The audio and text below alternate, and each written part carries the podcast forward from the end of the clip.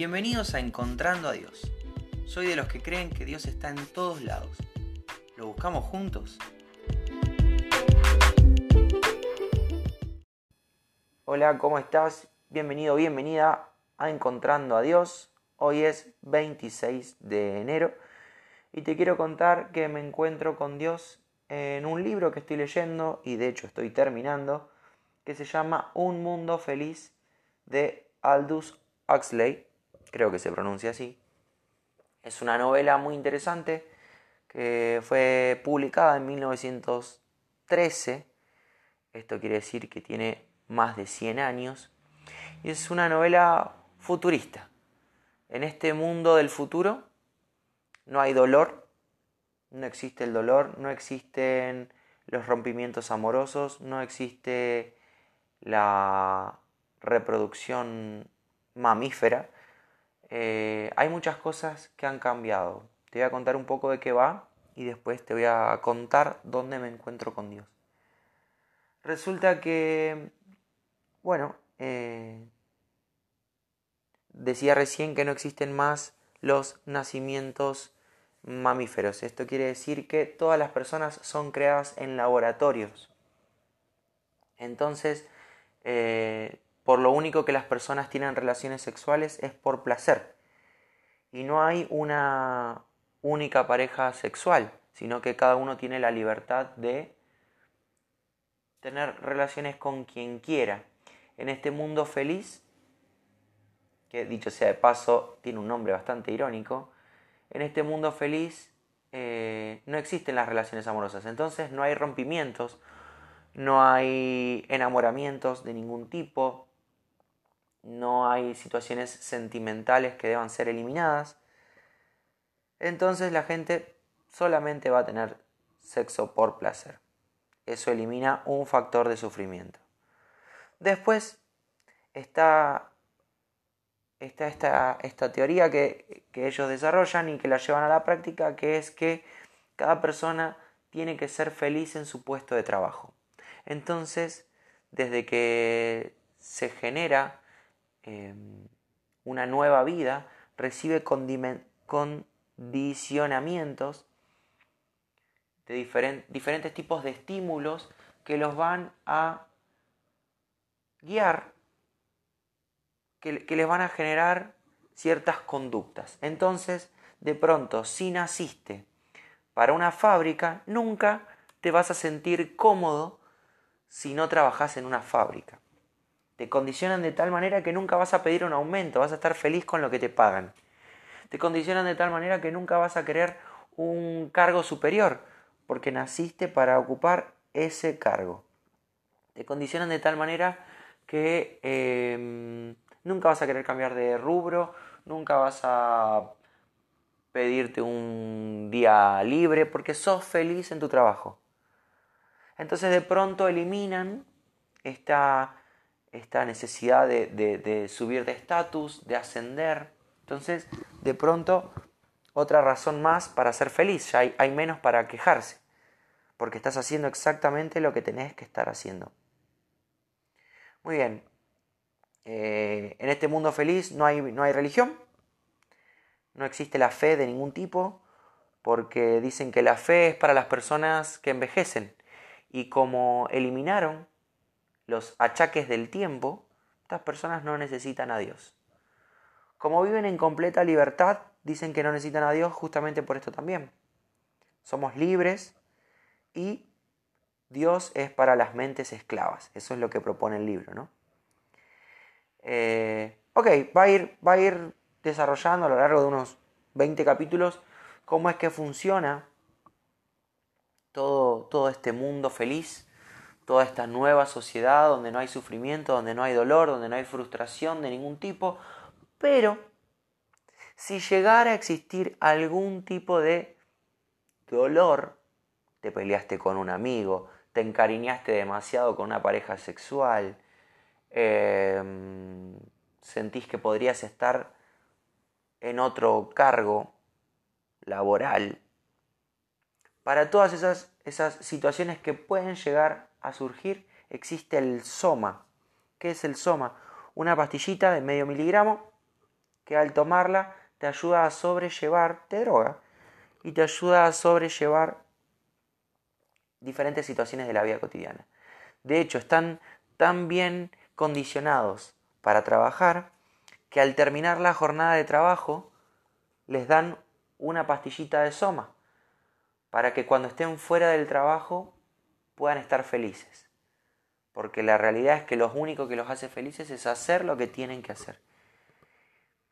A medida que se va desarrollando la historia, descubrimos que hay ciertos individuos, y está bien usada la palabra individuos, que, que van de pronto eh, descubriendo situaciones que no los hacen tan felices. Hay alguien que sufre el duelo, una pérdida por una persona, cuando están condicionados para no extrañar a nadie. Hay alguien que escribe poesía, pero que cada vez que intenta publicarla, se la bajan, no se lo dejan publicar porque tiene habla de cuestiones tristes y melancólicas y, nuestra sociedad no necesita eso. Entonces de pronto eh, hay, algunos individuos que empiezan a sentirse frustrados, que empiezan a volverse libres pensadores y ya no creen, ya no asumen todo tal cual se los presenta. Una de esas personas de hecho hace un planteo sobre Dios Necesitamos a Dios. ¿No crees que exista un Dios? Sí, claro. Claro que creo que existe, pero creo que no lo necesitamos. Hemos creado el mundo ideal. ¿Para qué quiero una eternidad con Dios si acá estoy feliz, si acá estoy genial, si acá no tengo necesidades de ningún tipo? Así que este es el, el, mundo feliz, de eso va la novela, no les voy a contar cómo se desarrolla ni nada, tengo entendido que hay una película también que voy a ver después de terminar el libro. Me falta un capítulo, pero corté mi lectura para grabar esto. Me parecía muy interesante cómo, cómo todas estas ideas escritas hace 100 años atrás y con, con un aire de ciencia ficción, hoy son tan reales. Todos estamos buscando la felicidad, todos. Algunos, como dice el refrán, la buscan al fondo de una botella, otros, como dice el refrán, entre las piernas de una dama. No quiero ser vulgar, pero no, todos buscamos la felicidad en las fiestas, eh, en un buen estatus social, en un buen sueldo, eh, en mejorar nuestra calidad de trabajo, en ser su propio jefe, lo que sea. Diferentes cuestiones que en sí pueden no estar mal, pero tienen una responsabilidad muy grande que es hacernos felices. Y la realidad es que cuando obtenemos alguna de estas cosas que supuestamente nos van a hacer felices, necesitamos más, necesitamos algo más. Cuando sacié lo que creí que me iba a dar una felicidad, que con esto me iba a sentir realizado, que con esto iba a estar completo, de pronto necesito un poquito más, de pronto necesito algo más, de pronto mi corazón me demanda otra cosa. Esta novela es irónica, habla de un mundo feliz donde no todas las personas están felices, pero tienen todo para hacerlo, supuestamente. Supuestamente eliminando todo lo que nos haría tristes, lo que nos pondría tristes, melancólicos, reflexivos, fue eliminado. Y así todas estas personas se la rebuscan para no sentirse completos, para no sentirse llenos. Les falta algo más. Sabes que la Biblia habla un montón de esto. Y lo único que nos va a hacer realmente felices, felices de forma completa, porque tal vez si vos no experimentaste a Dios de la manera que lo vamos a estar charlando ahora, me vas a decir, pero sabes que yo soy feliz o tengo momentos felices. Yo te estoy hablando de, de tener momentos felices. Todos sabemos encontrar momentos felices. Eh, lo loco está en mantenerse en un estado de felicidad. No sentirse feliz, ser feliz. Sentirse gozoso. ¿Sabes por qué el gozo, el gozo es más grande que la felicidad? El gozo tiene que ver con, la felicidad, perdón, tiene que ver con, con agentes externos. Si pasa tal cosa, soy feliz. Si obtengo tal otra, soy feliz. Si esto se da como yo espero, soy feliz. El gozo es una felicidad que perdura aunque las condiciones externas no sean ideales. Puedo estar pasando por un mal momento. ¿Qué sé yo? ¿Qué sé yo? Me echaron del trabajo. Y aunque sí puede ser que me preocupe un poco el futuro, aunque sí puede ser que de pronto no sepa cómo voy a seguir, en Dios puedo experimentar tal gozo que aunque mi situación no sea la ideal, puedo, puedo mantenerme alegre. Alegre no es con una sonrisa oreja a oreja, alegre no es saltando en una pata, festejando, tomando champán, sí, me echaron del trabajo. Sino es más bien esta cuestión de de pronto entender que, que aunque no tenga trabajo, tengo a mi Dios que no falla. Que aunque no sé qué voy a comer mañana porque no tengo dinero en el bolsillo, tengo a mi Dios que se va a encargar de, de que nada me falte. Que aunque, no sé, haya perdido a alguien que quiero mucho, tengo la posibilidad de vivir eternamente. Entonces,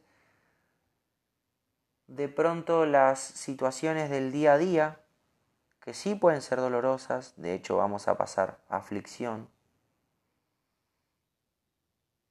en Dios son superables. En Dios puedo pasarlo con la con la frente en alto. Ven vamos a leer unos versículos. Salmos 4, 7 dice, eh, está el cantante, este, este salmista hablando con Dios, dice, tú pusiste en mi corazón más alegría que la de tener trigo y vino en abundancia. El trigo representa el alimento y el vino eh, la bebida, la alegría. Dios puso en el corazón de esta persona más alegría que la de tener abundancia en las cosas necesarias para todos los días esta persona resolvió o entendió que la alegría que recibe en Dios no tiene que ver con lo que tenga alrededor, este gozo del que hablábamos recién. Salmos 5.11 dice, pero que se alegren todos los que en ti confían, que griten siempre de júbilo, porque tú los defiendes, que vivan felices los que aman tu nombre otra canción que nos habla de... Ya hablamos, ¿no? De esto que, que los salmos son canciones. Pero fíjate lo que dice, que se alegren los que en vos confían, los que en Dios confían, porque Dios los defiende y porque aman tu nombre. No está diciendo porque vas a tener un buen trabajo, no está diciendo porque vas a recibir una buena herencia o porque te van a pagar exactamente lo que te mereces.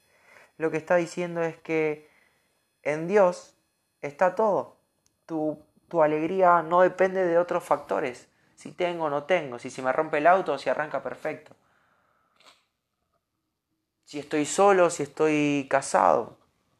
Si tengo el trabajo de mis sueños o si estoy trabajando en un concenter hasta que me contraten en donde realmente quiero. No, no tiene que ver con factores externos, tiene que ver con hallar la alegría y la satisfacción en Dios. El Salmo 9.2 dice, Por ti me alegraré, oh Dios altísimo, y cantaré alabanzas a tu nombre. Voy a estar tan contento que te voy a alabar, que te voy a cantar canciones hablando lo, lo genial que sos. Eso es lo que está diciendo. Romanos 5, 3 y 4 dice, nos regocijamos en los sufrimientos. Fíjate qué loco que es esta expresión. Me pongo feliz en esas cosas que me generan dolor porque sabemos que los sufrimientos producen resistencia. La resistencia produce un carácter aprobado y el carácter aprobado produce esperanza. ¿Esperanza de qué? De que no importa lo que esté atravesando acá en la tierra, tengo fe de que voy a pasar una eternidad con Dios, donde ya no va a haber sufrimiento, donde no va a haber dolor. Entonces esto es, esto que estoy sintiendo, por más duro que sea, por más doloroso que sea, y tal vez estás pensando, bueno, Miguel, pero vos estás bien. Graba esto un día que estés triste. Graba un día esto cuando te peleaste con, con Andrea. Graba un día algo así cuando, no sé, las cosas no salgan como esperas.